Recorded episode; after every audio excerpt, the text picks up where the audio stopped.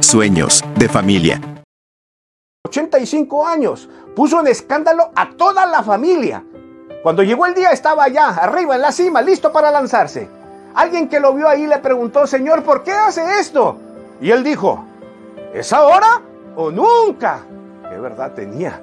Lo mismo para nosotros. Vivimos tiempos en los que es ahora o nunca. Si vamos a hacer algo, por Dios, dejemos de estar jugando y lancémonos de la tirolesa. Continuará.